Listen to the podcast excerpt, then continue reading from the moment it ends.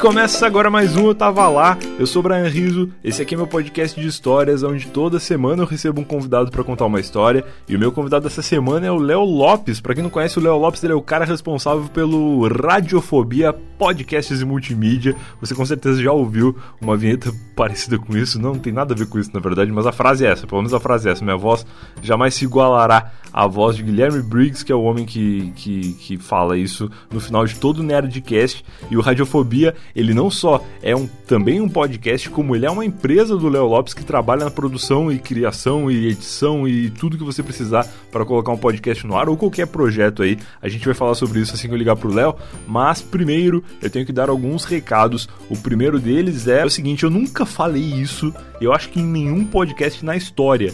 Então eu vou falar hoje. Me segue no Instagram. Eu agora tô fazendo o, o, Como é que chama? O famoso stories. Eu me senti um idoso agora.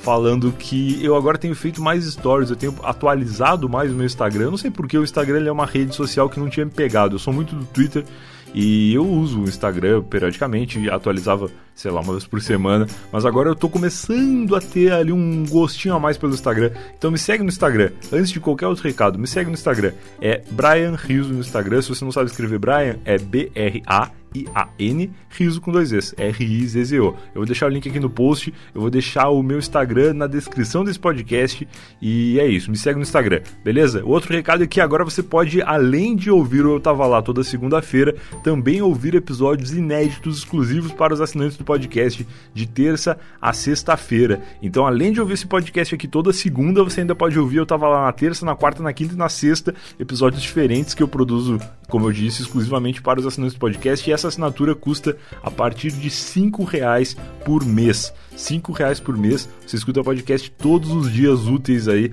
e sinceramente eu acho que é muito barato, mas é um projeto que eu estou gostando muito de fazer. Eu prefiro que seja barato e acessível para todo mundo e ao mesmo tempo que tenha mais pessoas assinando para que não só o projeto possa se manter no ar, como eu também tenha o famigerado tesão de fazer, porque claro, quanto mais gente estiver ouvindo, mais vontade de fazer eu vou ter. Beleza? Então é isso. Vamos ligar pro Léo, ver que história ele tem para contar pra gente. Caralho, não tô conseguindo ligar pro Léo. Estamos com problemas técnicos aqui. Problema, problemas técnicos, calma, calma que vai funcionar. Para aí, vamos ligar de novo. Alô? Alô, Léo? Alô? Alô? Alô, alô? Alô? Eu não escuto o Léo. Aparentemente o Léo não me escuta também. Ele ligou a webcam. eu estou Alô? Cara, eu tô muito constrangido. Eu tô vendo o Léo e ele não tá me ouvindo. Alô? Alô, alô? Léo? Ok, vou desligar e vou tentar ligar de novo. Vamos lá. Opa, o Léo tá me ligando. Beleza. eu vou atender então.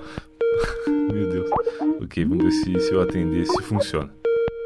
Meu amigo Fruves! Opa, tá me ouvindo? Olha aí, tá vendo? Mas eu nem acredito. Eu posso ligar pra você, você não pode ligar pra mim. Então essa é a primeira vez na história de eu tava lá em que eu atendo uma ligação e não ligo pra ninguém. Então, eu que tenho que ligar pra você, aí você atende. Se você me ligando, não funcionou. Cara, o que que aconteceu? Eu te liguei, pra quem tá ouvindo esse, esse podcast não vai entender nada, eu te liguei aproximadamente nove vezes antes de conseguir uma comunicação porque tu não me Exatamente. ouvia de maneira nenhuma. Exatamente, é um mistério. Só deu certo quando eu liguei pra você, olha É tá o vendo só? mistério da fé, é o mistério da fé. como diria os sacerdotes. Cara, Falei. Primeiramente, então, obrigado por ter aceitado o convite. Aí me desculpa toda essa demora. A gente, essa eu tenho que registrar aqui que essa é a primeira vez na história do podcast que eu marco uma gravação no Google Agenda pra gente Olha aí. ver aí a importância do convidado, que tem uma agenda Ah, turbulenta. a culpa é minha, eu não funciono. Eu cheguei numa idade, É. meu querido amigo Fruves, É.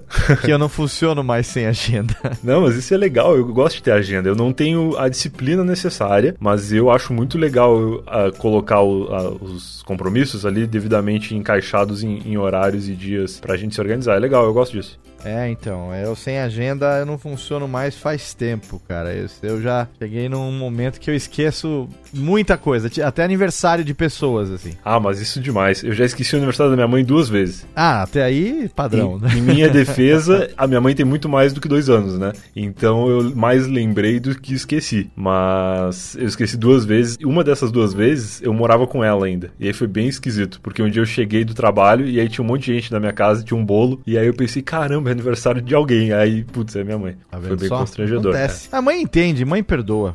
Eu espero que sim. Mas aí no meu aniversário ela ficou jogando umas indiretas. Olha, lembrei do teu aniversário, lembro que aquela vez que tu esqueceu e tal. Eu não soube fingir. É, mas fingir, eu também sou ruim pra fingir. Mas, mãe perdoa, não tem jeito. Cara, antes de te ligar, te apresentei como Léo Lopes, Radiofobia, Sim. como se precisasse apresentar, né?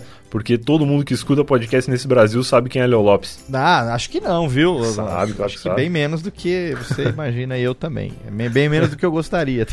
Cara, ó, antes de ligar, eu falei que tu tem o Radiofobia e eu lembro de dois podcasts aí onde tu és primordial, que é o, próprio Radiofobia e o Alotécnica, que é, na minha opinião, o melhor podcast de todos, porque ele fala sobre coisas que eu jamais imaginei, como, por exemplo, técnicas vocais, que pra mim isso era coisa de cantor da, da Broadway. E, na verdade, não. Na verdade, todo podcaster deveria se preocupar com isso. Ah, sim, mas é, cara, porque na verdade são algumas ah, experi- ah, aprendizado no cur- curso de locutor, né? Que eu sou Sim. Formado como locutor de rádio. Tu é radialista, né? Sou radialista, formado como locutor, tenho o meu Muito registro foda. na DRT, a famosa DRT, Olha Delegacia aí. Regional do Trabalho. Sim. Que é o que permite um na verdade é um selo, é um, é um selo colado, um carimbo na carteira de trabalho com um número de registro que permite que você seja contratado como locutor para trabalhar em alguma emissora de rádio, porque a lei de, um- de umas décadas para cá passou a exigir, né? E lá a gente Legal. estuda técnicas de, de respiração, né? De é, diafragma, faz a- aquecimento vocal. Quando a gente vai ficar, locutor geralmente trabalha é, três, às vezes até quatro horas por dia. Hoje em dia já fala bem menos, né? Do que falava no passado, né? Podcaster acho que fala na- numa gravação do programa, É. ele fala mais do que um locutor de FM fala num período dele inteiro na rádio, assim, hoje em dia. E hoje em dia eu acho que o, até na FM mesmo tá mais natural, né? Porque antes tinha aquela coisa de impostar a voz e o radialista ter que falar numa, num tom que parece que cansa. Ah, a impostação é uma coisa que já não, não se aceita mais é, Aham. há muitos anos, mas isso que você fala, na verdade, é, é intenção, é diferente da impostação. Ah, é? É inflexão, na verdade, não é nem Tá. intenção. Então, é, impostação é quando você. É, você é, falando aqui, mais ou menos agora estou aqui com meu amigo Brian. então eu meto aquele Alberto Roberto, sabe? Você mete aquele. Dá uma. Fala como se estivesse com a boca cheia de alguma coisa e dá o que nós chamamos de uma embostada na voz, assim, pra falar um. Aumenta o seu grave. Isso, isso é, é uma coisa pra. que se usava muito no rádio de, dos anos 30, dos anos 40. É um negócio né, meio que- romântico, né? é, o locutor de voz lantijolada fazia aquela coisa mais. Que inclusive era sátira, né? Por parte de, do, do pessoal da PRK30 começou Uhum. isso. Lá tinha o locutor Otelo Trigueiro, o locutor da voz lantijolada. Mas o que você se refere é inflexão. Que a gente Inflexão. é, estuda isso, inclusive, também no curso de rádio, que. É, dependendo da segmentação da emissora, Uhum. se usa uma inflexão diferente. Então, quando a- emissoras como Jovem Pan, Mix, Energia 97 e tal, são rádios que a gente chama de rádio jovem ou rádio pop, né? Aham. Então você usa uma inflexão mais assim, sei lá. Transamérica 10 da noite, tá começando mais um programa de sucessos na Transamérica. E você e aí o cara fala qual é Muito o bom. telefone, passa o WhatsApp, aquela coisa toda. Uhum. É uma inflexão mais pra cima, uma coisa mais jovem. Rádio popular, tipo Tupi FM, Band, Nativa, né? Rádios assim que tocam música sertaneja, forró e tal, usam aquilo que a gente chama de inflexão do sorriso. O locutor parece que fala sorrindo, né? Ele tá sempre feliz. É, ele volta da, da, da música e ele volta assim.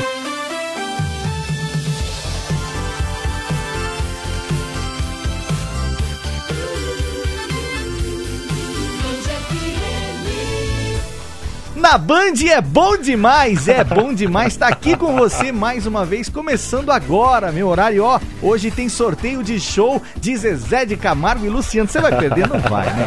Ele vai. É a inflexão do sorriso. Então, é, é o que você fala de naturalidade, eu acho que é isso que hoje em dia caiu um pouco essa coisa da inflexão e parece que, para mim, é meio até chato, porque dependendo se você tá zapeando sem prestar muita atenção no dial e não sabe decora onde que você tá colocando, é tudo mais ou menos a mesma coisa, né, cara? Então, sei lá, eu, eu sou suspeito para falar porque eu sou apaixonado pelo rádio dos anos 70, dos anos 80, que era o rádio que eu ouvia quando criança, que, que era o rádio que eu sempre quis fazer, que eu defendo que o podcast é o herdeiro natural desse rádio, né? Rádio de conversa ao pé do ouvido, rádio dos comunicadores, uhum. rádio de bate-papo, é bate-papo, bate-papo maroto. Eu gosto sim, disso. Sim. E tem alguns programas no rádio que ainda são isso, né? Eu tenho como sim. exemplo que eu trago lá do sul o Pretinho Básico. Ah, sim, excelente. Pretinho Básico é muito legal. Os caras mandam bem zaço. É, uma hora conversando e tal. Eu já até convidei o Cosma aqui mais de uma vez. O Cosma participa lá do Pretinho. E ele já veio contar a história aqui no podcast. E não falamos sobre rádio,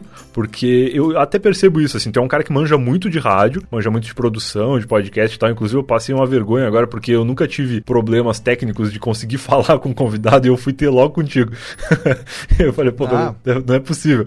E, e aí, assim, eu vejo que muita gente que tá no rádio hoje manja mais de outras coisas. Tipo, é mais o cara humorista, o cara que tá lá pelo conteúdo do que pela, pelo estudo dele de técnicas e coisas assim. Acho que é sim, uma mudança sim. que rolou, assim, né? Não sei se é, se é na geral. verdade, assim, falei no começo, né? A lei do radialista exige que para você trabalhar com como locutor de rádio, sonoplasta, né? É, técnico de áudio e qualquer outra profissão de carteira assinada no rádio, sim, sim. você precisa ter o DRT. Mas a gente conhece é, esse tipo de concessão, assim, sabe? Então, é, existe muita emissora, por exemplo, que a, já não, não, não, consegue mais um aporte financeiro interessante, assim, de patrocinadores e tal, uhum. acaba fazendo uma parceria com os seus os locutores. Os locutores é, fazem um bem bolado onde a equipe de locução ou que vai participar do programa ajuda a vender o programa também. Sim. E acaba meio que arrendando aquele horário na rádio, dividindo o share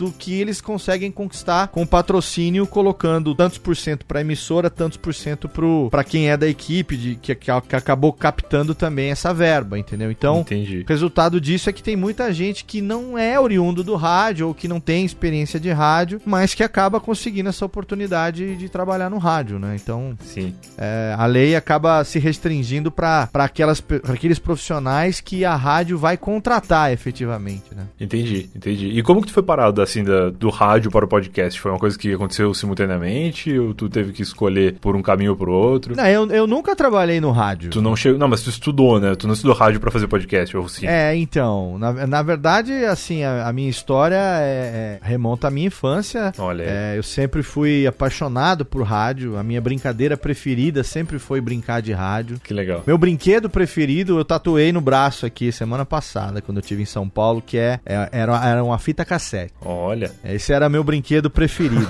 A minha nova legal. tatu, ela reflete o meu passado, meu presente, se tudo der certo, o meu futuro também. Que é Olha aí. Fita cassete, o microfone, o fone de ouvido e o feed, né? Aham, uhum, eu vi é, no Instagram essa tatuagem, ficou bonita pra caramba. Refletindo o podcast. Então era a minha brincadeira preferida, assim. Eu sempre falei muito, sempre gostei de falar. Quem me conhece sabe que eu falo pra caralho. Quando era pequeno, isso era defeito, né? Cala a boca, moleque, fala demais e tal. E eu tenho aqui, inclusive, no mesmo dia que eu fiz a tatu, eu tive a, a chance de passar numa feira de antiguidades em São Paulo, lá na Praça Benedito Calixto. Sim. E eu acabei encontrando e comprei um gravador do mesmo modelo que o meu pai gravava comigo quando eu tinha dois, três anos de idade. Pô, que legal. Eu peguei e falei, cara, fui. O cara teve a manha de restaurar, então ele tá funcionando, né? Uma relíquia dos anos 70 uhum. que eu vou futuramente brincar com meu filho, fazer uns vídeos e tal, meio para tentar emular o que meu pai fazia comigo. E eu tenho essas fitas até hoje guardadas, sabe? De, de brincadeira. Então sempre Sim. foi a coisa de cantar, de fazer imitação. Eu tenho brincadeira de tentativa de imitar Silvio Santos com 3 anos de idade. Caralho, que legal. É, de brinca criança, claro, mas enfim, brincando lá de quem quer de, de, quem quer dinheiro, não, porque na época não tinha esse de quem quer dinheiro, mas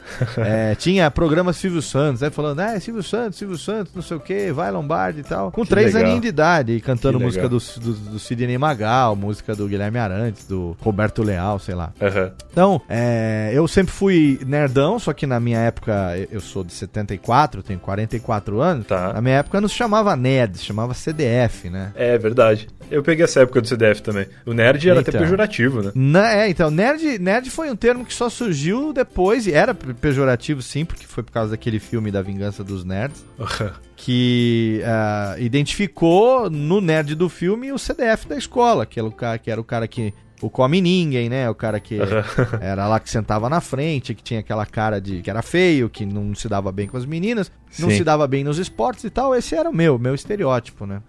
E era, eu não era estereótipo, não, era a minha vida, era bem eu, era mesmo assim. Só que eu tinha uma brincadeira que eu e o, o Kessa, né, um meu grande amigo de infância, a gente gostava de fazer, que a gente se fechava no meu quarto lá de fim de semana, pegava um gravador com uma fita cassete. Depois chegou um tempo que a gente arrumou dois, então um servia pra tocar a rádio ou as fitas e no outro a gente gravava. E a gente ficava brincando de fazer programa, de, de Jalma Jorge Show, de Perdidos na Noite, Caramba. de Vivo Gordo, de é, Chico City e tal. A nossa brincadeira era essa, Tatá Escova, fazer vozes de desenho animado, narração de futebol, que seria a nossa Fórmula 1, sabe? Era, a gente Aham. brincava disso, cara. Que legal. E aí sempre foi a minha brincadeira preferida, eu sempre adorei o rádio. Inclusive, no passado recente aqui da gravação desse programa, ma- morreu o Zé Bétio, eu fiquei muito triste, porque apesar dele já estar velhinho, com 92 anos, mas tenho duas grandes memórias de infância relacionadas ao rádio. A primeira é a minha avó ouvindo e o Zé Bétio falando, né? Tá. Acordava cedo, a minha avó passando café e ouvindo lá o programa do Zé Bétio. Zé Bétio, bom dia, gorda, gorda. Tá tudo bom, gorda? Tá começando mais um programa.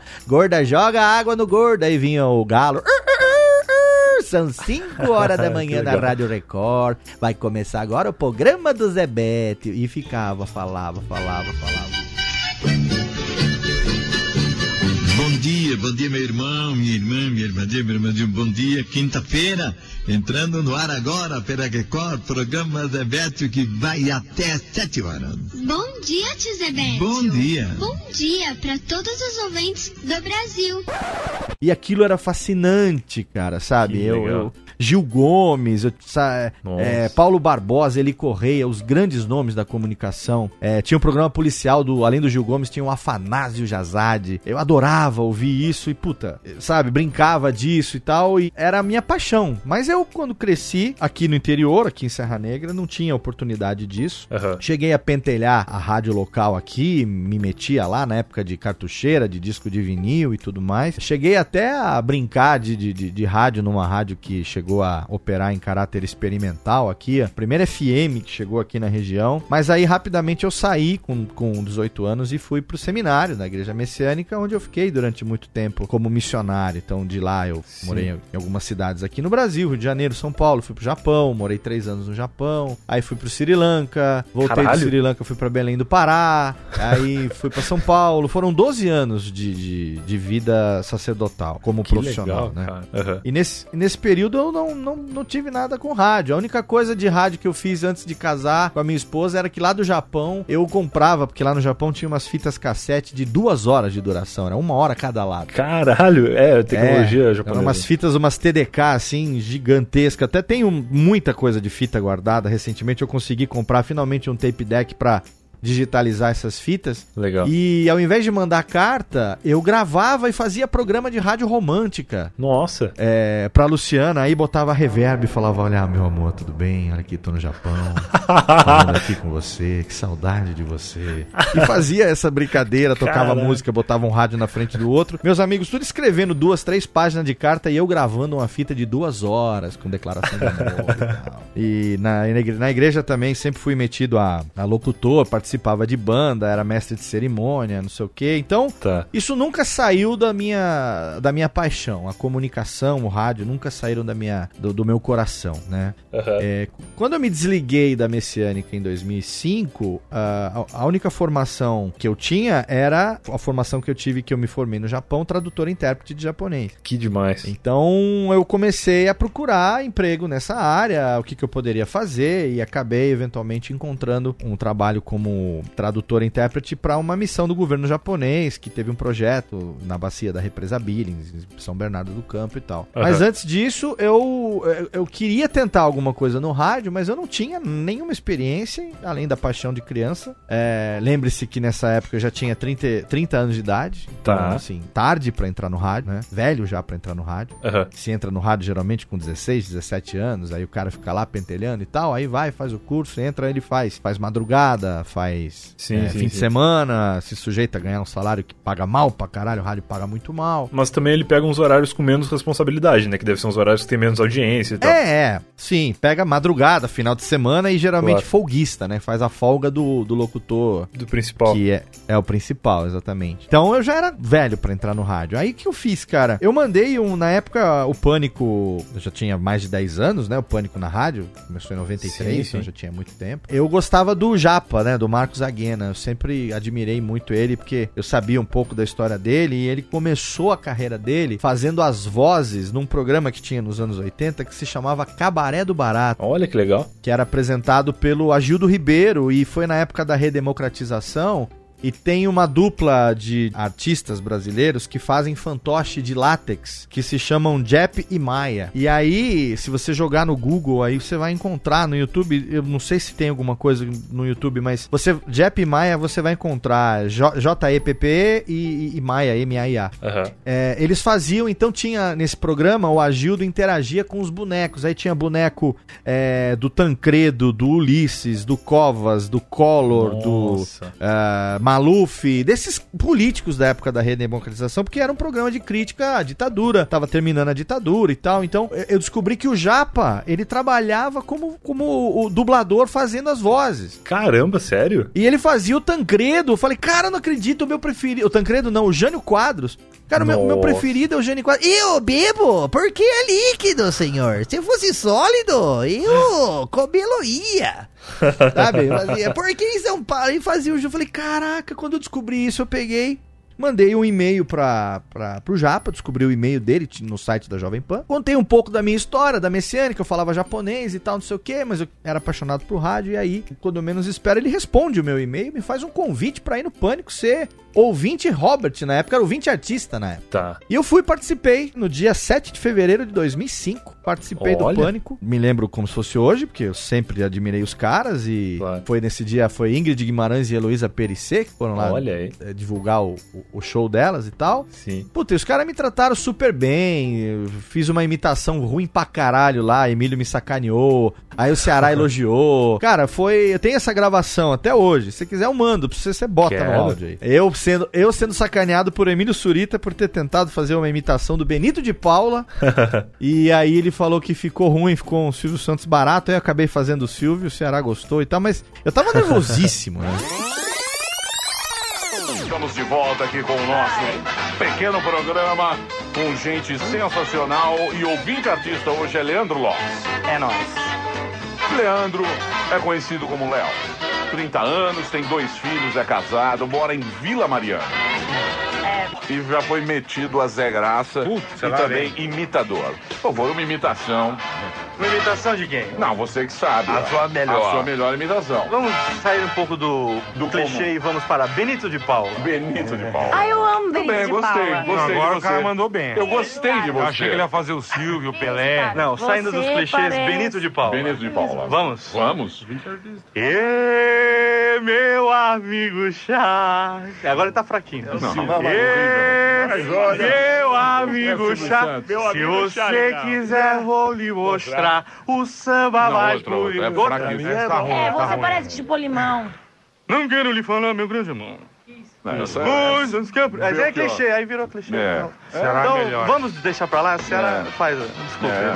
Desculpe o vexame, senhor. Não tem problema, não tem problema, Léo. Seja bem-vindo. Tentamos de novo em outra oportunidade. senhor. Exatamente, seja bem-vindo ao programa Jornal do Meio-Dia, programa. E aí, nesse dia, o Japa falou, pô, Léo, pô, bacana a tua história e tal. Você tá de boa? Eu falei, tô de boaça. Falou, ah, então vamos lá que eu vou te apresentar uma rádio web que eu trabalho. A gente faz um programa lá que é sexta-feira à noite aqui no Brasil, mas ele passa no Japão no sábado pela manhã, porque é uma rádio feita no Brasil pros brasileiros que moram no Japão. É uma rádio que toca, tipo, os sucessos aqui do Brasil, mas o público-alvo é a galera que mora no Japão, os decassegues que moram no Japão. Sim, sim, entendi. E aí eu fui lá conhecer a Rádio Fênix na época. E aí eu conheci a rádio, fiquei maluco. No primeiro dia, num dia só, conhecer dois estúdios de rádio diferentes. A Imagina Jovem Pan, só. que era né, uma referência da vida. Aham. E, e essa Rádio Fênix. E aí, pô, ele já me apresentou pro Nilson Nil, que era o dono da rádio. Aí, pô. O Nilson gostou de mim e tal. Aí ele veio, pô, Léo, a gente tem um programa, esse nosso programa aqui, o Galera Fênix. Na época tava bombando a música do Latino, Festa no AP. Sim. E aí eu falei, pô, é legal. Eu falei, pô, então, a gente queria fazer uma versão da festa no AP em japonês, pra gente tocar no programa de brincadeira, de sacanagem. Você tem a manha de fazer em japonês uma versão? Eu falei, tenho. Caralho. Mas você faz quanto tempo? Eu falei, ah, sei lá, me arruma um computador aí, a música pra eu ouvir, eu faço em, sei lá, 10, 15 minutos. Caralho, que foda. Tá de sacanagem. Falei, não, porra. Aí fui lá, sentei, peguei a música, tá, tá, tá. Aí eu fiz, em 20 minutos mais ou menos, eu fiz a versão pra festa no AP em japonês. Apato no pati. que Passei pra eles a letra. Na época, eu trabalhava com já uma, uma menina chamada Sandra Breanza, que ela, ela era mulher na época do Léo Breanza. Que Tá. era DJ da Mix FM. Tá. E aí o Léo Breanza fez um arranjo com shamisen, sabe? Eu vou mandar pra você também, se você quiser, você pode tocar. Por favor, é o que eu mais quero na vida nesse momento.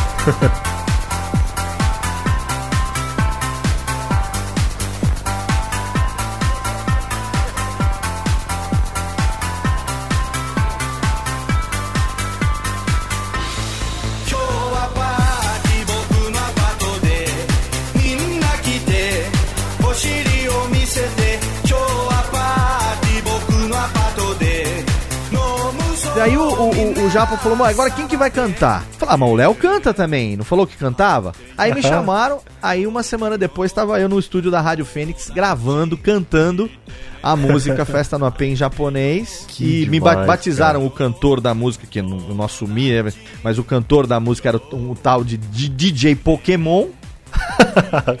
Botaram a música na programação do Galera Fênix. A música começou a tocar lá no Japão. Ninguém nunca tinha escutado essa música no Japão.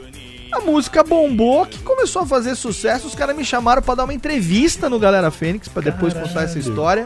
Caralho. E veio um empresário que queria lançar o CD As Melhores da Rádio Fênix. E essa música foi a primeira, primeira faixa do CD. Caralho, que legal. Então era uma Vendeu produçãozinha 20 mesmo. mil cópias no Japão. Caralho! Cara, não é qualquer E pessoa. eu nunca ganhei um puto por essa música, mas se você for pro Japão hoje, numa máquina de karaokê japonesa, é, e procurar lá Pato no Pati DJ Pokémon, a minha música você consegue cantar lá no Japão, cara. DJ Pokémon ficou. Eternizou o DJ Pokémon.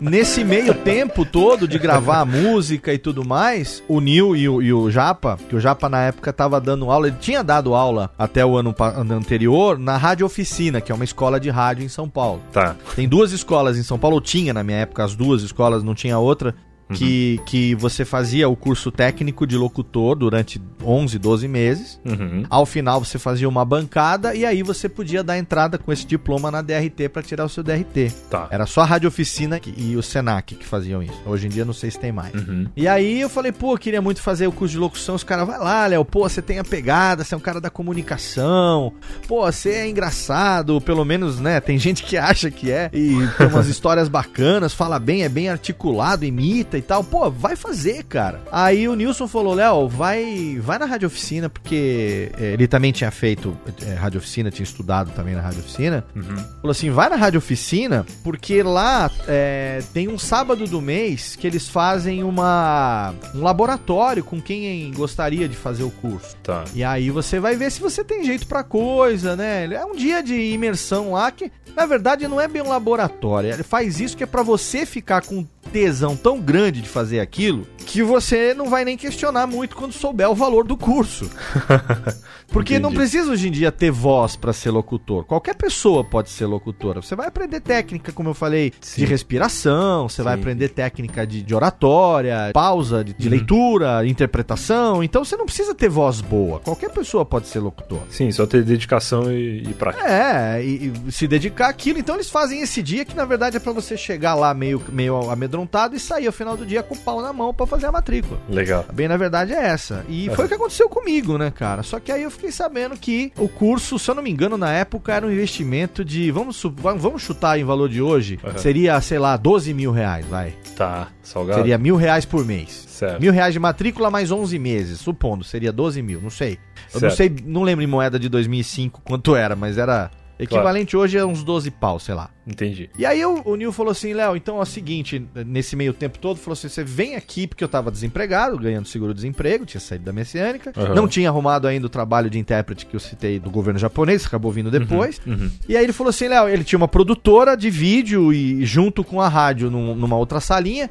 Ele falou assim, Léo, fica aqui, cara, vem aqui, você vai aprendendo a editar vídeo, tem aqui os aplicativos e tal, você vai aprendendo a editar, você tem a pegada, você falou que brincava com isso no rádio e tal. E aí de vez em quando você vai lá no estúdio, dá uma sapecadinha ali, vê como é que tá, né?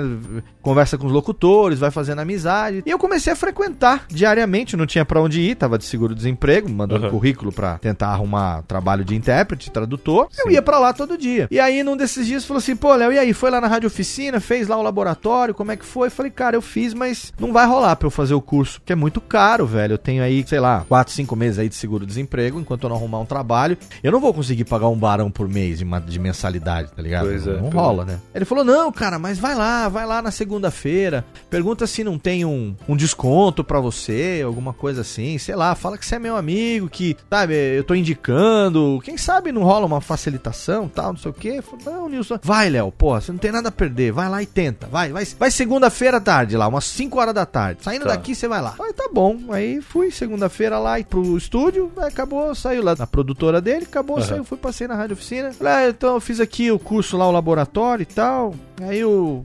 Eu tô trabalhando com o Nil, aí ele. Ah, o Nil, ele estudou aqui com a gente. Pois é. Então, saber, né? Se dá pra fazer aí o curso, tem algum desconto, alguma coisa assim e tal. Falou, seu nome é Leandro Lopes? Falei, é, sou eu mesmo. Ah, você, seu curso tá pago, velho. Você começa na outra segunda. Ô, louco. Falei assim, como assim? Falei, não, o Nil veio aqui e deixou 12 cheques. Tá tudo aqui pago já. Já tá o cheque predatado até o fim do curso. Caralho, que Seu foda. curso. Seu curso tá pago. Você, começa segunda-feira, 7 da noite, Nossa, turma B5 cara. noite. Só chegar. Nossa, cara, que demais. Aí eu não fui pra casa. Eu voltei pra produtora, chorando, puta que pariu. Peguei o Nil e Nossa, falei, imagino, cara, o que, você fez, mano? Ele falou, não, velho, pô, em vez de te pagar aqui na produtora, cara, sabe, você considera isso aí como um pagamento antecipado do que você vai fazer pra mim aqui. E, meu, eu acho um desperdício um cara como você não fazer esse curso. Acho que tá na hora certa, você tem a pegada e vai lá e tamo junto. Então aí acabou. O, pa- o Japa, eu, eu considero ele meu padinho, eu chamo ele de padinho até hoje Sim. acabou Nossa, cara. depois se tornando o primeiro convidado do Radiofobia, que eu já já conto como foi. E o Neil é um irmão pra vida, né, cara? Então, eu fiz o curso, comecei em março de 2005. É engraçado que eu tive no Pânico no dia 7 de fevereiro, é, 7 de março de 2005, Tá. com o desejo de quem sabe um dia ser radialista. Sim, sim. No dia 8 de março de 2006, eu tava na Delegacia Regional do Trabalho tirando meu DRT. Caralho, que legal, cara. Exatamente um ano depois. cara. Porra, que foda, cara. Porra, que E história aí legal. eu tinha voltado de Serra Negra de um carnaval, como eu nunca tinha raspado a cabeça na vida, porque no Japão não se raspa a cabeça, né? de faculdade. Aí eu brincar, o cara brincando o carnaval aqui em Serra Negra, eu falei pro meu pai raspar a cabeça. Ele falou, porra, vai raspar, Ah, vamos raspar, nunca raspei essa porra, vamos brincar e tal. E aí eu voltei pra São Paulo, aí eu já sabia que tinha saído do DRT, então a comemoração era por isso, né? Sim, me sim. tornando locutor, o sonho de uma vida, aquela coisa toda. Sim, claro. Agora vamos tentar trabalhar, tentar entrar no mercado e tal. Por isso que eu raspei a cabeça. Quando eu cheguei em. São Paulo, o Nil me liga. Léo, tá com o DRT na mão? Falei, puta, vou pegar, sei lá, é, quarta-feira. Aham. Falou assim: beleza, então amanhã vem na rádio tirar as fotos novas pro site, porque você começa no ar na sexta. Porra. Só que eu tava careca. é verdade? Eu esqueci. Tinha que tirar as fotos pro site, porque ele tinha reformado o site naquele ano de 2006 e seria a nova equipe de locutores, as novas caras da rádio, as novas contratações e tal. E aí foi eu pro estúdio tirar foto careca. E aí, por causa disso, eu acabei usando o cabelo raspado na navalha durante quase um ano e meio que cagada. pra manter a imagem que eu criei lá, que eu, que eu me identifiquei na rádio como locutor. Pelo menos Então, não pegou apelido, né? Podia ser o locutor careca até hoje. Locutor careca. Aí eu fiquei, então nesse meio tempo veio o convite pra trabalhar pro governo japonês, que era um pagamento muito legal. Legal. Não podia recusar. Aí eu fui, o Nil aceitou. De boa, eu continuei fazendo rádio oficina. E os cursos que ele me pagou, eu fiquei fazendo frila pra ele de, de tradução, de locução, uma série de coisas. Sim, sim. Mantemos amizade até hoje, vira e mexe, a gente faz alguma coisa junto. Legal. Aí tentei bater em rádio, rádio, rádio, rádio, mas aí bateu naquilo que eu falei no começo. Cara já velho, 31, 30, já tinha 31 anos na época. Sim. Não dá, mulher, dois filhos, não daria pra receber o equivalente hoje a, sei lá, 300 reais por mês, sabe? Nossa. Pra sustentar mulher e dois filhos, não Lógico. daria, né? Não, não tem como. seria- Sozinho já é possível. difícil, imagina com família. Pois é, então. Nessa época eu conheci muita gente legal do rádio, que o Japa me apresentou, fez a interlocução. Tem um grande amigo que também é ministro da Messiânica, que é um locutor também conhecido, José Anelas, ele que fez o Gato Zap, ele fazia muita coisa na TV, o Zap, sabe? Na TV Cultura, ele é locutor de documentário e tal. O Zé Anelas, ele trabalhou na Escala FM, ele tem puta voz lantijolada. Me ajudou, me apresentou muita gente e tal, mas porra, eu considerei o seguinte, foi um sonho. Sim, sim, sem dúvida. Peguei a carteira de trabalho com De DRT, guardei na gaveta. Trabalhei um ano e meio, quase dois, nesse projeto da, da JAICA, que é a, a cooperação do governo japonês. Aí acabou o projeto, aí eu, por causa desse currículo todo, eu acabei conseguindo emprego na Toyota. Olha. E era pra ser relações públicas pra comunidade japonesa. Tá. E aí eu fui, fiz entrevista com o presidente da empresa em japonês. O cara fez Que lá umas foda. pegadinhas que eu, puta velha, que sou, passei nas pegadinhas dele. Que era pra escrever uns kanji lá diferente e tal. Eu fui lá e escrevi. Pegadinha de japonês mesmo? De. Ja- é, em japonês. Ele, ele me deu três kanjis diferentes que tem a mesma leitura e perguntou pra mim, pediu pra eu ler os três. Tá, entendi. É, era Shinka, Shinka, Shinka, Shinka. Aí ele Entendi. perguntou: é, e o que que é isso aqui? Shinka, e esse aqui? Shinka, esse aqui? Shinka. Só que eram três escritas diferentes. Entendi. Aí ele falou assim: Ah, mas é tudo a mesma coisa? Eu falei: É, a leitura é a mesma, mas o significado não. Caralho. Mas por quê? Não, porque esse Shinka aqui é de profundidade, e a coisa vai se aprofundando. Esse Shinka aqui é de evolução, e esse Shinka aqui é de metamorfose e tal. Aí ele olhou pro meu chefe e falou assim: Pode contratar, porque eu não conheço um estrangeiro que me respondeu isso até hoje. Caralho, que legal. E eu não tinha diploma de nível superior, porque o curso que eu fiz no Japão não tem equivalência acadêmica no Brasil. Entendi. Então, para todos os efeitos no Brasil, eu tenho é, ensino médio técnico em radialismo, porque o curso que eu fiz no Japão na faculdade lá não tem equivalência acadêmica aqui. E na. Toyota não se contrata ninguém sem curso superior, nem estagiário. Putz. E aí entrei e aí acabei ficando quatro anos lá, só que aí eu entrei num mundo que eu nunca tive glamour de entrar, que era o mundo corporativo. Putz, pode E crer. aí eu comecei a sofrer no mundo corporativo. Uhum, Deve ser pesado. Deve ter muita gente ouvindo agora que passa por isso. Eu queria voar, eu queria falar, eu queria ser comunicador. Sim. E eu tava ali preso dentro de uma baia, numa briga de egos, numa briga de disputa de cargo, de promoção, de puxa-saquismo e tal. Nossa. E aí, cara, eu, pela falta de conhecimento da vida, foi só no curso de rádio que eu achei que o locutor pudesse dublar. Tá. Era é uma paixão de né? infância que eu tinha também, trabalhar um dia com dublagem. Aham. E eu achei que o locutor pudesse dublar. E eu não sabia que pra dublar tinha que ser ator. Eu fui saber isso dentro do curso de rádio. Entendi. E aí eu falei, puta, você vai sair daqui locutor? Falei, "É, você vai sair daqui locutor. Você pode trabalhar em rádio, em televisão e tal, como locutor, mas você não pode dublar. Pra dublar tem que ser ator, é outra coisa. Tem que fazer teatro, tem que tirar outro DRT. Eu falei, caralho, então dublar não vou poder. Tá. E tava lá na Toyota, infeliz, meu DRT de radialista carimbado na gaveta em casa. Eu Aham. falei, cara, e se eu for fazer teatro? E se eu for trabalhar com dublagem? Será que dá tempo ainda? Eu fiquei sempre querendo fazer as coisas já velho, né? aí, pô, aí eu fui estudar negócio de dublagem, tarará, e aí eu conheci um cara que, é, quando começou a dublar, ele não era ator. Ele foi tirar o DRT de, de ator dele pelo talento dele, pelo trabalho dele, pela arte dele, já com uma certa idade, quer dizer, 20 e tantos anos, mas ele não, não, não tinha feito curso de teatro, então é, era uma, foi um método não ortodoxo de, de se tornar ator, ainda que ele tivesse um talento e tenha um talento enorme, que se chama Guilherme Briggs. Ô, louco. E aí eu descobri um monte de coisa sobre o Briggs, conheci a história do Briggs, eu descobri umas entrevistas dele com Almir, Ma Almir Max, que é um locutor lá da, de uma rádio de Rio do Sul, em Santa Catarina, que adorava dubladores, adora, Almir é vivo, obviamente, adorava não, a Almir é vivo e, e a, vivo, vivo, tem a minha idade, caralho. não só é vivo, como é vivo jovem. Aí eu, ele, ele, tinha um site, na verdade, que eu queria botar no passado, por isso, ele tinha um site onde ele disponibilizava essas entrevistas. Tá. E aí, anos depois, eu acabei é, convidando ele para participar do Radiofobia. Ele trouxe essas entrevistas, hoje elas estão no meu acervo, no Radiofobia. Legal. É, mas entrevista todo sábado de manhã, na rádio que ele trabalhava, ele ligava para algum dublador do Rio de São Paulo e entrevistava os caras. Que foda. Comecei a conhecer, tinha duas entrevistas lá do Guilherme Briggs que eu ouvi, e aí eu falei, cara, que foda esse cara, a história dele.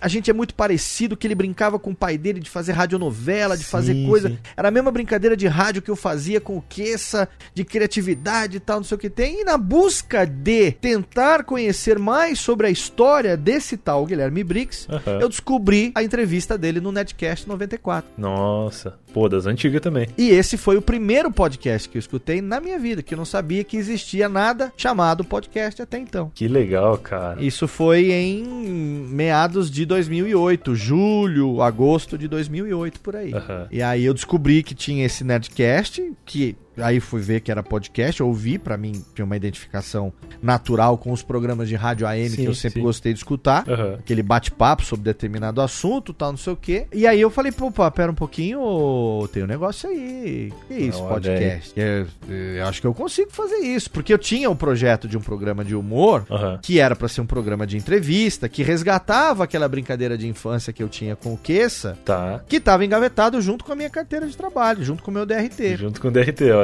E aí, quando eu descobri esse tal de podcast, que eu já tinha um home studiozinho em casa, ainda que humilde, uhum. eu já prestava alguns serviços de freela pra locução, pra sonoplastia, pra é, edição de áudio, alguma coisa assim, sound certo. design e tal. Falei, cara, eu conseguiria fazer um negócio desse, que os caras estão gravando. comecei a ouvir Nerdcast durante quase seis meses no tá. rádio do carro, eu gravava, eu queimava em CDR. Nossa. É, e quando tu descobriu já tinha um acervo, né? Porque já tava com mais de 90 episódios, aí tu tinha bastante coisa atrasada pra, pra pôr em dia. É, então, começou em 2006 o Nedcast. Uhum. Eu comecei a ouvir em 2008. Tá. Então, se ele é semanal, são 52 por ano. Exato. Então já tava ali com pelo menos cento e poucos episódios. É. Esse 94 é. tinha sido um recente. E eu fiquei up to date em poucos meses. De... Eu só ouvi isso no rádio do meu carro, não ouvi mais foda, nada. Foda. Queimava queimava em CDR. Chegava que o meu, o meu corta-sol pesava de tanto CD que tinha.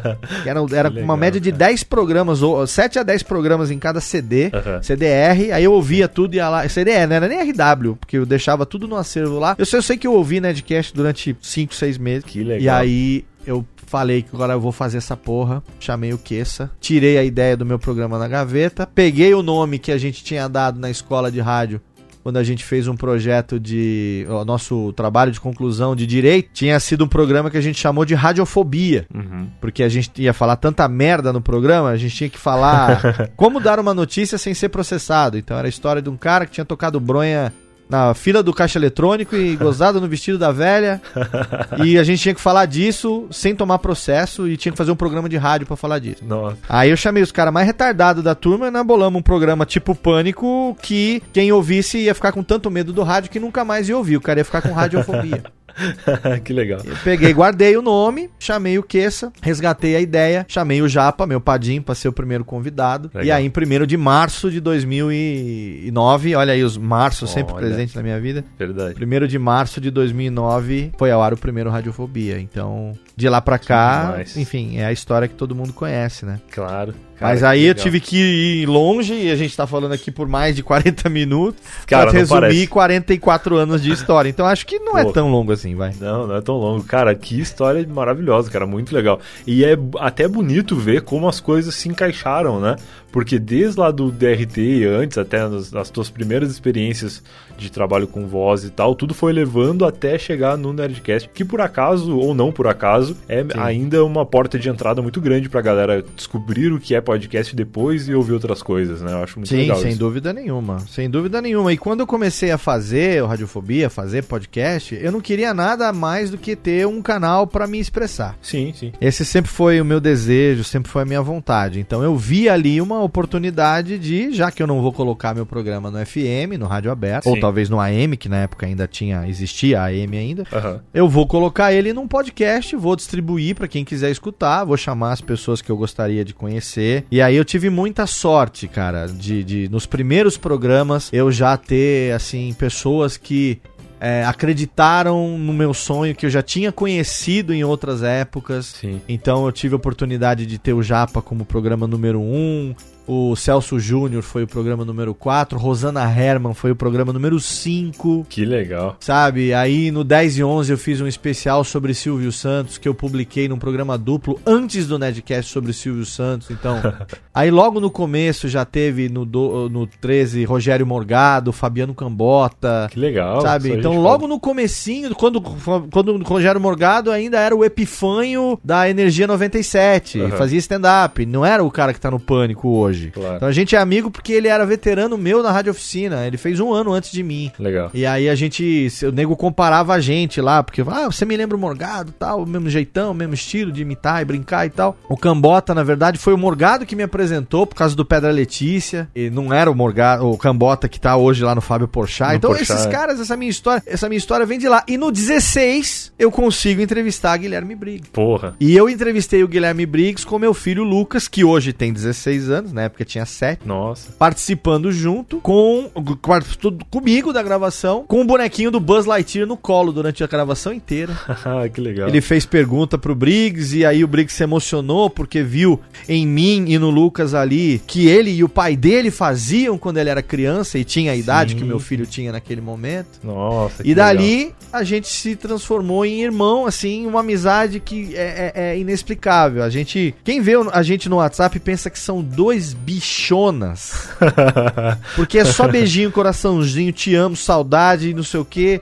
A gente tem um, a- desenvolveu a partir dali uma empatia natural, um carinho tão grande um pelo outro, sabe? Sim, que sim. acabou virando uma amizade de ele ir pra Campus Party no ano seguinte e falar, Léo, eu não vou voltar pro Rio enquanto você não me levar na tua casa, eu quero conhecer a tua, família, quero conhecer os meninos. Legal. Aí, lógico que ter ele no Radiofobia também acabou sendo uma porta importante, né? Uma janela importante pra Claro, podosfera, que ninguém me conhecia, ninguém sabia quem eu era, eu também não conhecia ninguém. Aham. E dois Ah, programas e a- depois da- do programa com o Briggs, eu É. vi que eu não ia conseguir continuar a fazer o Radiofobia do jeito que todo mundo grava, é, gravando e editando e tal, por causa do tempo de deslocamento, de trabalho. Eu só tinha Ah, uma hora e meia por noite pra poder trabalhar num programa que era quinzenal. E aí eu falei, cara, peraí, não é pra fazer como se fosse no rádio? Se eu tivesse no rádio, eu não ia estar gravando e editando depois. Eu ia estar fazendo essa porra ao vivo. Acertou, Ao vivo. acertou, errou, errou, foda-se. É isso, é isso. E aí eu fiz um teste, deu certo, e de lá, e de lá pra cá eu comecei a fazer o Radiofobia gravado, como se ao vivo fosse. Chego a transmitir, Sim. já transmiti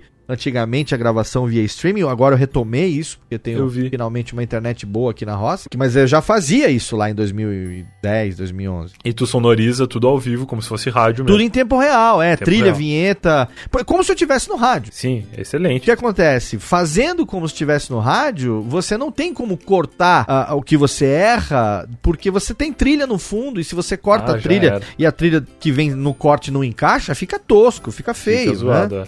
É. Então, o que que acontece? É um programa onde o improviso e o erro fazem parte do programa. Ótimo. E aí nasceu o quê? Nasceu a Técnica, porque a Técnica é um personagem folclórico do rádio, todo mundo teve a sua Técnica. é, PRK30 teve a sua Técnica, Café com Bobagem teve a sua Técnica, Djalma Jorge teve a sua Técnica, que é um recurso de você, é, enquanto está fazendo alguma coisa, interagir com uma entidade que teoricamente é ela que está demorando para fazer aquilo. certo, certo. É o responsável pelo problema que não é o. Exatamente. Então, enquanto eu tô aqui procurando a trilha, eu vou conversando. Técnica, pega aquela, pega aquele CD que tá ali. Não, Técnica. esse- Enquanto isso, eu tô aqui, um Uhum. olho no peixe, outro no gato, né? O cérebro multitarefa nessa hora ajuda pra caralho, porque eu tô falando uma coisa, mas eu estou fazendo outra e criando um personagem que me ajuda a, a fazer o programa acontecer e que se erra alguma coisa eu boto a culpa na técnica. É isso, é isso aí. Técnica, porra, não é isso. Aí tem aqui a arma que engatilha, tem o tiro da 12, tem aquele grito do Wilhelm Scream e tal, né? E aí vem os sonzinhos, os efeitinhos, que é o meu tesão, que é o que eu queria fazer, que eu sempre quis fazer, entendeu? Sim, sim. Então, daí a, a, você fazer essa coisa do ao vivo, começar os primeiros convites para palestrar em, em Campus Party, em UPix, mostrar Uhum. como é que era isso, e aí conhecer a galera da Podosfera, até que uma vez a gente fez isso numa Campus Party, numa gravação de leitura de e-mails do Nerdcast ao vivo, dentro de uma maratona podcastal, Ó. que eu, Tato e Mauri fizemos na Campus Party de 2011, onde nós fizemos 12 horas de transmissão ininterrupta de podcast. Que isso, hein? Aí o Jovem Nerd viu e falou assim, cara, é tão legal esse negócio que você faz, aí vocês fazem aí de botar musiquinha e tal. A gente tem que gravar os e-mails do Nerdcast, mas a gente não vai ter tempo de madrugada pra editar. A gente pode gravar aqui no meio dessa bagunça de vocês? Olha aí aí você já. pega esse áudio, grava pra nós e eu já, e do jeito que ficar, eu boto no Nerdcast e, e um abraço. Porra, que legal. Falei, porra, claro, mano. Aí, puta, tem uma foto que até hoje, que foi a Taia que tirou. Ah. Parece um formigueiro, assim, e a gente sentado na bancada gravando e aquela multidão de campuseiro em volta, Sim. vendo aquilo ali acontecer. E aí o Jovem Nerd olhou e falou assim: Caraca, que sonho que seria fazer isso, meu Deus. Só de não ter que editar, passar uma madrugada, 20, 30 horas e tal, tal, tal, tal. Aí eu brinquei nesse dia, falei, ah, me contrata, pô, é nóis. Eu já tava infeliz mesmo, onde eu tava trabalhando. Nessa época eu já tinha saído da. Não, nessa época eu tava na Toyota ainda. Tá. E não tinha conseguido ainda trabalhar com isso. Aí começou a ter evento, aí os caras começaram a me ligar. Léo, vai ter um. Aí o Pix, a gente vai entrevistar o Sérgio Malandro e o Pereio. Dá pra sei lá, pra fazer aquela brincadeirinha lá e gravar pra gente e tal? Dá. Ah, Léo, vai ter tal coisa, você pode ir lá? Vou, claro. A gente começou a fazer trabalho junto, começaram a me chamar pra uma coisa ou outra. Caralho, isso é, é bem recente, né? Tipo 2013, não é? 2012. Eu acho que eu tava nesse UPix, cara. 2011 e 2012. Com o Sérgio Malandro, eu lembro disso. Foi na, no UPix de 2012. É, eu tava nesse UPix. Foi no começo do ano. É. Aqui foi ali na, na, na, Na, na, na, no Ibirapuera. na- no Ibirapuera, ali embaixo do, da Bienal, ali no, no- nas masmorras da Bienal ali. É isso aí, isso aí mesmo. Aquela parte de baixo ali. Que louco. Eles sabiam, nessa época eu já tinha saído da Toyota, tava na JBC como é, gerente de comunicação. Aham. Mas aí já tava começando, Radiofobia era, era, era quinzenal, participava desses eventos, aí eu ia participar do evento, tirava, antecipava algumas férias, aí conflitava porque eu tinha essa coisa de mídias sociais, e aí Claro. Enfim, para um trabalho de gestor não tava dando muito certo e eu tava infeliz, tava infeliz. Mandava contato para todo mundo, se alguém tiver uma oportunidade, né, eu gostaria de trabalhar com comunicação e vira e mexe eu mandava um e-mail para um, um cópia para uma caralhada de gente. Daí em algum momento em, entre julho e agosto, que eu nunca vou saber o dia exatamente, entre julho e agosto de 2012, toca o meu celular e é o senhor Alex André Ottoni. Olha aí. Ah, precisamos conversar. Falei, claro, sempre um prazer conversar com vocês, imagina. Além de serem meus amigos, são, né, dois ídolos aí Sim, que. sim, sim. Ah, deixa de ser fresco, aquela porra toda. Porque, afinal de contas, foi o primeiro podcast que eu escutei na Exato, vida. Foi o exato, é. Então, os caras também são referências pra mim também, não é só pra todo mundo, pra mim também, obviamente. Claro. Eu sou, antes, antes de qualquer coisa, eu sou ouvinte dos caras. Aham. E aí ele falou: não, Léo, então agora o papo é sério, vamos falar de, de TechPix. E, ah, você já tem empresa aberta? Falei, tenho. CNPJ? Tem. Tá como o quê? MEI? MEI, exatamente. Então tá bom. Então é o seguinte: a gente quer terceirizar a edição do Netcast e a gente não consegue pensar em mais ninguém pra entregar esse produto que não seja você. Porra, que legal, hein? Porque você conhece toda a nossa história, você ouviu tudo Sim. desde o começo, você Expert. conhece as piadas internas, a gente Aham. já conhece você o suficiente para saber a qualidade do teu trabalho. A única coisa é a gente saber se você vai conseguir emular o nosso método de edição. Se você Sim. conseguir emular o nosso método, ou seja, clonar no resultado, é, não importa qual software que você use, mas se você conseguir clonar no resultado de forma que ninguém perceba que, que, que- Que mudou. não, pra não ter impacto em qualidade, nada nesse sentido, Uhum. então a gente vai terceirizar porque a gente, não- a gente quer viver, a gente não dorme mais, a gente não tem vida e Sim. tal. Aham. Aí eu, puta, enchi a boca, cheguei e falei assim, cara, muito obrigado, mas não. Ué? Não, desculpa, mas eu não, não posso. Não posso porque eu não vou conseguir. Eu não vou conseguir por uma única razão. Eu trabalho aqui na editora, a editora me consome um tempo maior, porque eu sou gestor, então eu tenho um tempo maior do que Sim. funcionário normal normal. Chega em casa, tenho mulher, dois filhos. A esposa tava grávida do terceiro filho a essa altura do campeonato, Nossa. que veio o temporão. Eram muitas responsabilidades, não só no trabalho, quanto na família também. né? E eu não conseguia mais. O Radiofobia eu já tava pensando em parar porque eu não tinha tempo. Eu me dedicava muito, cara. O Radiofobia ele nunca me deu grana. Nunca Aham. me deu grana. Nunca foi um negócio que falou tem um patrocinador fudido, vai encher. Nunca foi um programa que estourou até hoje. Nunca foi um programa que teve, sabe, milhões de audiência no mês. Nada disso. Aham. É um programa de porte mediano, a gente tem aí uma média de, dependendo do mês, 150, 200 mil downloads. Tá. Contando a cauda longa, porque a gente vai ter 10 anos no ar, então não é grande coisa. Aham. Sabe, eu, eu sei o meu o, o, que, o tamanho que eu sou, o que, que eu represento. Pra quem eu represento, eu represento. Pra quem não represento também não é nada. Sabe, é uma coisa que eu já ia, tava pensando até em parar por causa da falta de tempo pra me dedicar com o carinho que eu, que eu precisava ter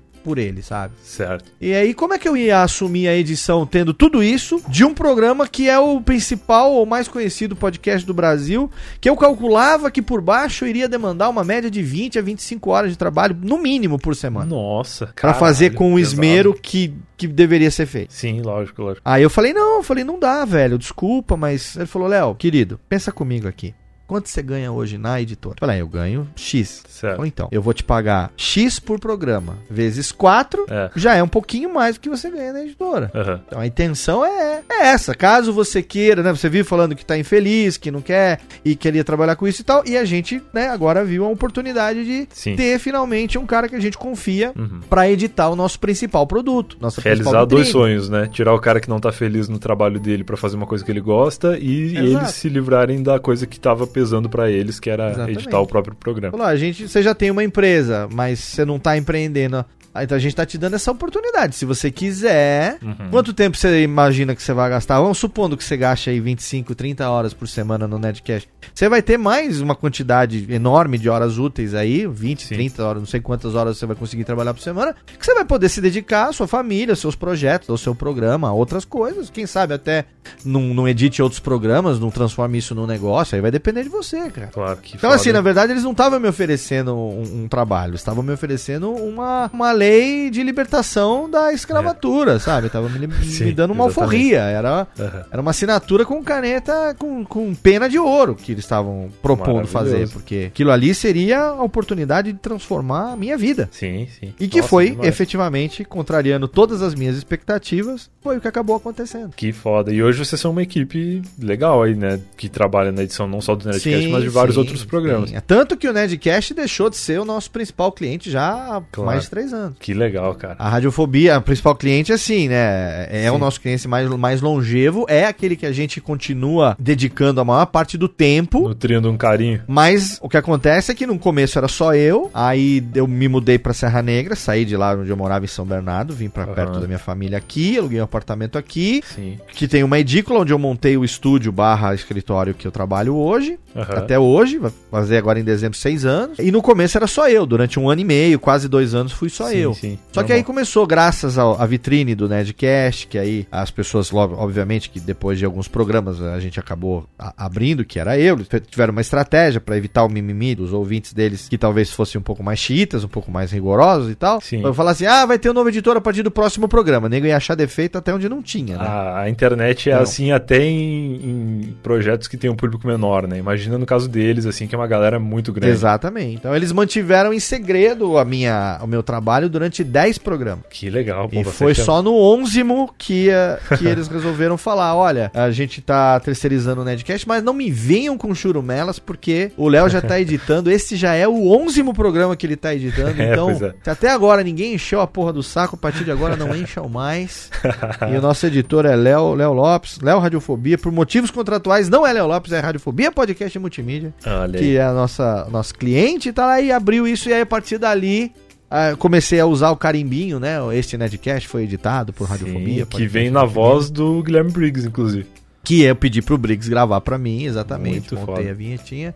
Aham. E é óbvio que a partir dali, Radiofobia começou a ser procurada como uma empresa prestadora de serviço. Sim. Eu criei esse business de podcast como serviço, né? Sim, sim, sim. Então, não é uma produtora de conteúdo, como é o caso da Half Death, por exemplo, Claro, do B9. Não, a, a Radiofobia Podcast Multimídia é uma empresa que oferece podcast como produto. Então, independente Sim. da sua necessidade de produção técnica, plástica, site, hospedagem, o que quer que seja, configuração de plugin, uhum. distribuição, iTunes, Spotify, Deezer, agregadores, Sim. a gente oferece esse know-how e o serviço. Então, quem quiser aprender a fazer, eu vou lá e ensino. Para quem Boa. quiser a consultoria, eu vou lá e dou as orientações. Para quem quiser terceirizar o serviço, eu ofereço o pacote com o serviço também. Então é Maravilha, personalizado. Hein? E aí isso começou a ter demanda de clientes que eu sozinho não conseguia atender. Uhum. E aí, para não me tornar o gargalo né, do meu próprio crescimento, Exato. eu fui aprendendo, fiz cursos e fui aprendendo a empreender. E aí comecei, uhum. contratei o primeiro editor, depois o segundo e tal. Hoje somos uhum. em 10 na empresa já trabalhando. Que demais, hein?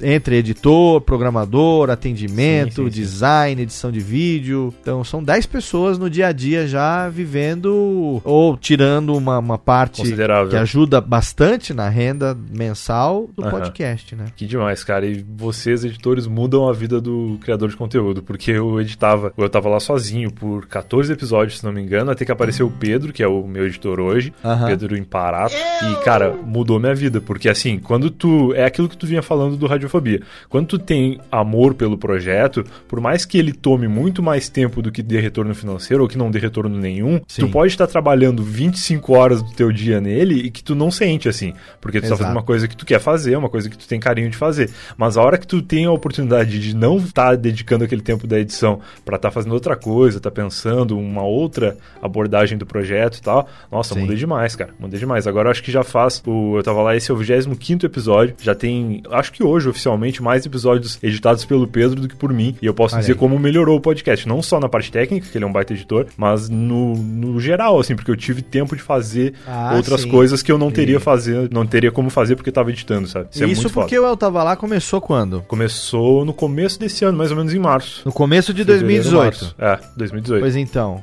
em setembro do ano passado, há quase um ano atrás, uhum. eu bati a marca e, e, e, passei o Jovem Nerd na quantidade de programas editados. Então, olha, eu já editei mais programas desde que ele me contratou em setembro de 2012 do que eles editaram antes de me contratar. Nossa. Bem legal, mais, cara. assim, porque de lá para cá o projeto do Nerdcast cresceu profundamente. Hoje a gente tem oito programas no mês. Esse mês a gente sim, teve nove. Sim, sim. Tem os episódios bônus que vêm também na sexta, né? Exatamente. E nesse mês de agosto teve cinco sextas-feiras, então teve uma sexta que, tristemente, teve só um Nerdcast. O Nerdcast normal, olha só, hora olha vejam, né? é, inclusive, eu geralmente eu gravo, eu tava lá na terça e na quinta, para ter uma gaveta, assim, pra gente Sim. conseguir trabalhar com alguns programas a mais armazenados. E Sim. eu ia marcar contigo na quinta e tu falou, não, quinta eu não posso porque tem que revisar o Nerdcast. Tá? Exato. É, quinta-feira é o dia de, de, de, entrega do Nerdcast. Por Sim. mais que eu hoje já não, não, não edite sozinho, né? Uhum. Então, hoje em dia, o Thiago Miro, já há mais de dois anos, quem faz o corte do bruto do Nerdcast é o Thiago. Uhum. Há alguns meses, alguns programas já que o Jeff começou a, a, trabalhar na música do programa também. Legal. Mas não é um, não entrego para um nem para outro. Eu tô aqui supervisionando sim, cada sim, etapa. Sim. Então o Thiago faz o corte da voz, eu recebo, ouço tudo, reviso, mudo o que tem que ser mudado, fecho e mando pro Dave revisar. Geralmente quem revisa o bruto é o Dave. Aí eu recebo essa revisão, libero o OK para sonorização. Aí dependendo da temática eu já tô treinando há mais de um ano o Jeff para fazer a música também. Uhum. E aí já tem nesse, nesse, De dois meses pra cá, ele fez acho que já uns cinco, cinco ou seis programas. Que demais. E aí eu vou lá e mexo em fade, mexo em volume, boto uma coisinha ou outra, aí chamo ele, divido tela, mostro, olha, isso aqui é é o meu jeito de fazer é esse assim, tarará. Aí eu, a leitura de e-mails geralmente sou eu mesmo que sonorizo, porque é feita na quinta-feira para fechar o programa. Sim, sim, sim. E ali é a oportunidade que eu tenho de dar mais uma ouvida nele. Quer dizer, eu já não trabalho mais 26, 30 horas em cima dele. Claro. Mas eu, eu fico pelo menos o triplo do tempo do programa por semana. Então, se tem uma hora Com e certeza. meia, é certeza que pelo menos 4 horas e meia, 5 horas na semana eu vou eu vou estar porque eu vou ouvir uma, duas vezes seguir. Sim, sim, e sim. a terceira para finalizar. E aí o Jovem Nerd ainda vai ouvir, vai fazer a revisão final. É um processo muito delicado, é um produto feito assim com muito carinho, com muito esmero, com padrão de qualidade que eu posso dizer para você sem sombra de dúvida hoje que, obviamente, que existem programas já que hoje pela facilidade de tudo, Sim, sim. de parte de hardware e software e tal, Uhum. tem programas que podem até superar o Nedcast em termos de qualidade auditiva. Mas eu posso afirmar, sem dúvida nenhuma, que nenhum supera em termos de quanto a gente se dedica em cada detalhe do programa ao longo da semana, sabe? Então Que é, legal. é, é tempo, é muito tempo. E você sabe que hoje em Tempo dia tempo é mais caro que dinheiro, né? É, muito mais, muito mais. E essas coisas que a gente faz com, com carinho, com amor pelo projeto, acabam ficando melhores sempre. Não Sim, tem com como, certeza. Não tem como questionar. Demais, cara. Porra, obrigado por ter aceitado o convite aí. A gente Que até isso, estendeu cara? um pouco. Você vê, eu- mais uma vez, eu sempre falo isso e, e acaba não dando certo. Eu, eu, eu defido pra mim mesmo. Eu vou gravar o programa do amigo, eu vou falar pouco e vou deixar o host conversar e falar. Aí, por fim, acabou o programa, só eu falei, o ouvinte vai Não, achar chato demais, pra cara. caralho. Acha nada, o ouvinte da Tava Lá tá acostumado. Aqui é um podcast onde o, o- a história do convidado é o principal. E, porra, Ah, a tua história é maravilhosa. Não tem. Eu sei porque eu escutei alguns já, né? Claro. O do Evandro é um dos meus preferidos. Na época do Evandro era eu que editava ainda. Tu tem que ouvir os mais recentes aí pra tu ver a É, evolução. o do Evandro é um dos meus preferidos, cara. E eu sei que eu tava lá, tem essa premissa, por isso que eu me Lógico. permiti. Não, foi É, maravilhoso. tô brincando aqui com você, por isso que eu me permiti, obviamente, ser um pouco mais. Até pra história render, porque eu, não tinha pensado na história que a gente Não, ia mas tu falar. tem ainda. uma história de vida aí que vale por mil histórias. É, então. Mas não Nossa. ficou engraçado como os outros, tá vendo só? Aí todo mundo vai falar, ah, mas ah, tá vendo, chato pra caralho, já conheço essa história. Não, dele. mas não tem que ser também. eu, tô na, eu tô na categoria histórias do iTunes, não tô na categoria comédia. Tá boa. Aí sim, então, então eu fico feliz. Cara, obrigado, obrigado mesmo. Foi Carinho, muito foda. isso. Obrigado, meu grande amigo Fruves. e fica aqui agora É. registrado e intimado, né, no seu podcast, a intimação para que você em breve esteja conosco lá no Radiofobia, cara. Porra, vai ser um prazer, cara. Vamos, vamos marcar aí, como diz o, o paulistano. Vamos marcar Vamos, mas vai pra marcar mesmo, hein? pra marcar mesmo, de verdade. Demais, cara. Obrigado. E as portas do Eu Tava Lá estão abertas aí quando quiser voltar pra contar alguma coisa. Inclusive, rolou isso. Eu gravei com o Nigel, o Nigel Goodman. É, E aí o Nigel, eu tava meio nervoso que ele não tinha pensado nenhuma história e tal. Aí ele gravou contando da vez que ele fez carteira de habilitação. Aí passou, acho que, sei lá, duas semanas e ele descobriu que ia ser pai. Olha e aí, aí. ele me ligou e falou: Cara, eu tenho outra história pra contar, me chama de novo. Aí ele voltou e Ah, contou a história legal. de quando ele descobriu que ia ser pai.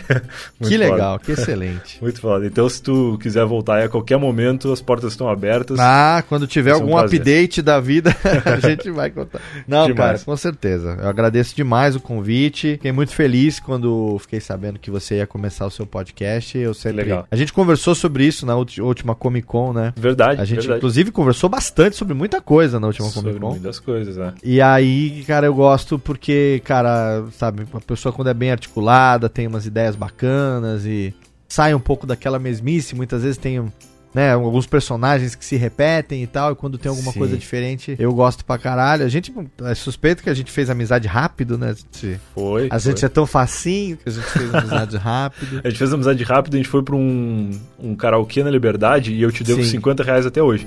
Porque o karaokê Ah, não é, aceitava tem cartão. o karaokê não aceitava cartão de crédito. E aí eu fiquei, putz, e Olha, agora? eu nem Que lembrava ir disso. embora Ah, pra da casa. próxima vez que eu for a São Paulo, então a breja é por sua conta. 50 pila. Fechou, fechou Brasil. Tem juros e correção monetária ainda. Obrigado e longa vida longa e próspera ao Eu Tava Lá. Que é o Valeu, cara. Contar histórias das pessoas é muito legal, porque às vezes É né, o cara tá do seu lado e você não sabe que tem uma história bacana. É verdade, é o que eu penso. É, é, história. A vida, É muito que- a bom, vida é da gente bom. é isso, né? Acumulado de histórias. Demais. Cara, obrigado, hein? Excelente. Valeu, Brian. Obrigado valeu, mesmo, velho. Valeu, Léo. Obrigadão aí, cara. Boa noite pra ti. Valeu, um abraço. E esse foi mais um Eu Tava Lá. Se você ouviu até aqui, eu espero que tenha gostado. Lembrando que o Eu Tava Lá agora é um podcast da rede Overcast. Então, se você ainda não conhece o Overcast, entra lá, overcast.com.br. Além do Eu Tava Lá de segunda, além do Eu Tava Lá de terça a sexta, exclusivo para assinantes, tem também no Overcast muitos podcasts diferentes aí, formatos diferenciados que estão sendo explorados por essa mídia maravilhosa que, como você bem viu o Léo falar, é uma mídia apaixonante. Então, ouça mais podcasts, ouça os podcasts da Rede Overcast também, e eu indico de verdade mesmo, não é só porque eu tava lá, tá lá dentro, é porque eu vejo que eles produzem um conteúdo muito, muito legal mesmo e merece ser ouvido por todas as pessoas, beleza? Então é isso, até a semana que vem, e não esquece, me segue no Instagram, instagram.com barra tem link aqui embaixo, tem link em tudo que é lugar, beleza? Falou, tchau!